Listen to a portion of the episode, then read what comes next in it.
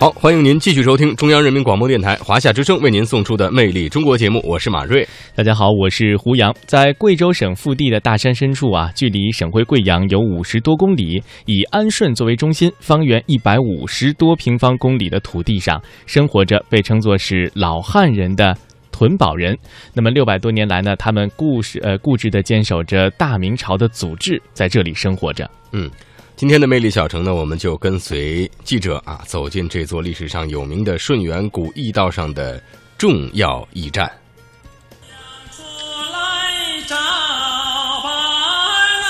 在贵州兴义有一个叫屯埔的地方，这是一个拥有着六百年历史的古镇。当你到达这里的一刹那，一定会被这里如画的风景和朴素的民风所深深吸引。女人们穿着鲜艳的服装，在田间地头劳作，简直就是一幅优美的世外桃源图。太阳出来照斑驳。一来到屯埔古镇啊，我就犯了一个错误，看到女人她们的鲜艳的服装，还有这个特色打扮呢，我以为这又是到了一个什么少数民族住的地方了。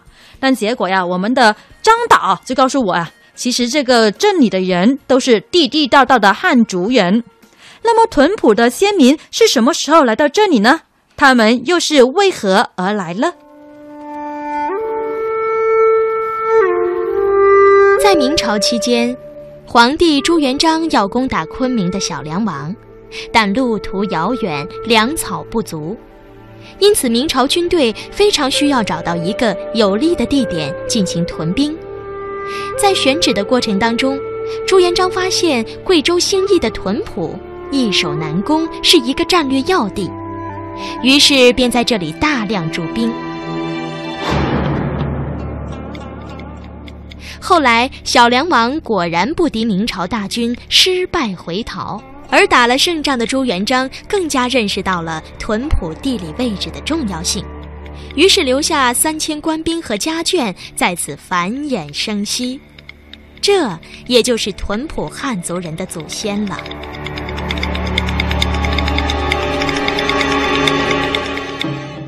哦，原来是这样一回事啊！不过我觉得屯普女人的打扮还真是蛮有意思的，非常有自己的特色。导游小张啊，还介绍说，屯普这个女人的这个服饰呢，是最有特色的，像他们头上一个罩罩。耳朵上两个吊吊，腰间一个哨哨，脚上呢还有两个翘翘，头上一个罩罩，是怎么回事呢？呃，朱元璋是安徽的凤阳人，嗯，征集三十万大军过来，还给他配了三十万骑士嘛，他就要求这个军队的这些人，他穿的这个服装啊，就要穿安徽凤阳古装。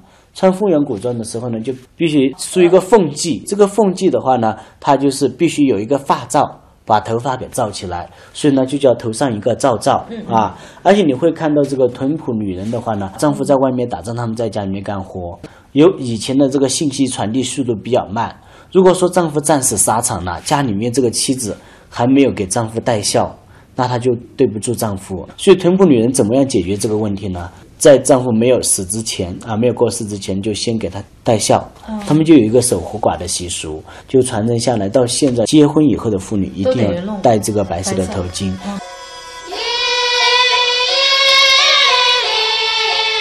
哇，屯埔女人还真是不容易啊，好有气节啊！不过我在逛屯埔古镇的时候，也发现了一个有趣的现象，那就是除了白头巾之外，还有一些上了年纪的妇女啊。她们戴的是青色的头巾，那一开始呢，我以为是因为年纪大的原因呢，后来啊才知道，在当时这里的汉人，他们都是想反清复明，戴青色的头巾的女子呢，就是领袖人物，来到以示区分，但是外人呢是不知道其中的奥秘的。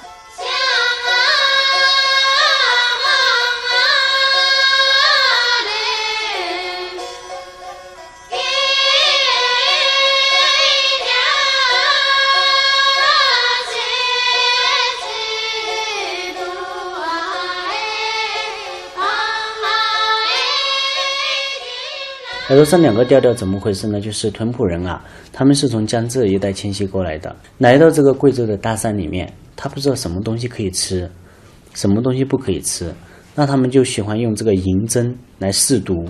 那食物的话呢，用银针插进去，变黑了，这个食物就不能吃的。那这个屯仆人的话呢，后来传承下来，他们一定会在耳朵上吊两个银耳饰，因为银耳饰他们认为呢是他们这个健康的一个晴雨表。如果发现这个银饰的话呢，它变黑了，就证明这个人生病了；越戴越亮的话呢，就证明这个人身体非常好。啊，记得去年去凤凰古镇采访的时候呢，那里的苗族人啊就非常喜欢戴银饰，而且呢也喜欢用银饰去验一下到底东西有没有毒。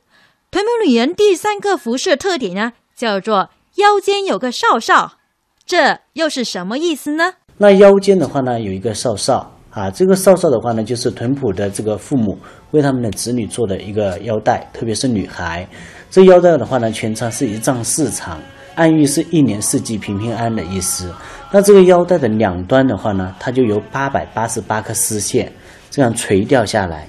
从后面看过去，它就是一个扫帚走起来一扫一扫的，所以叫做腰间一个扫扫。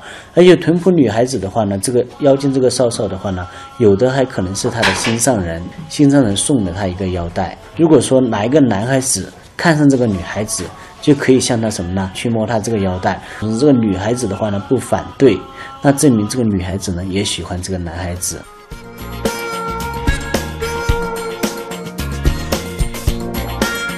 哎，腰上有个少少啊，这个风俗的确是非常的有意思，而且令人印象深刻。嗯。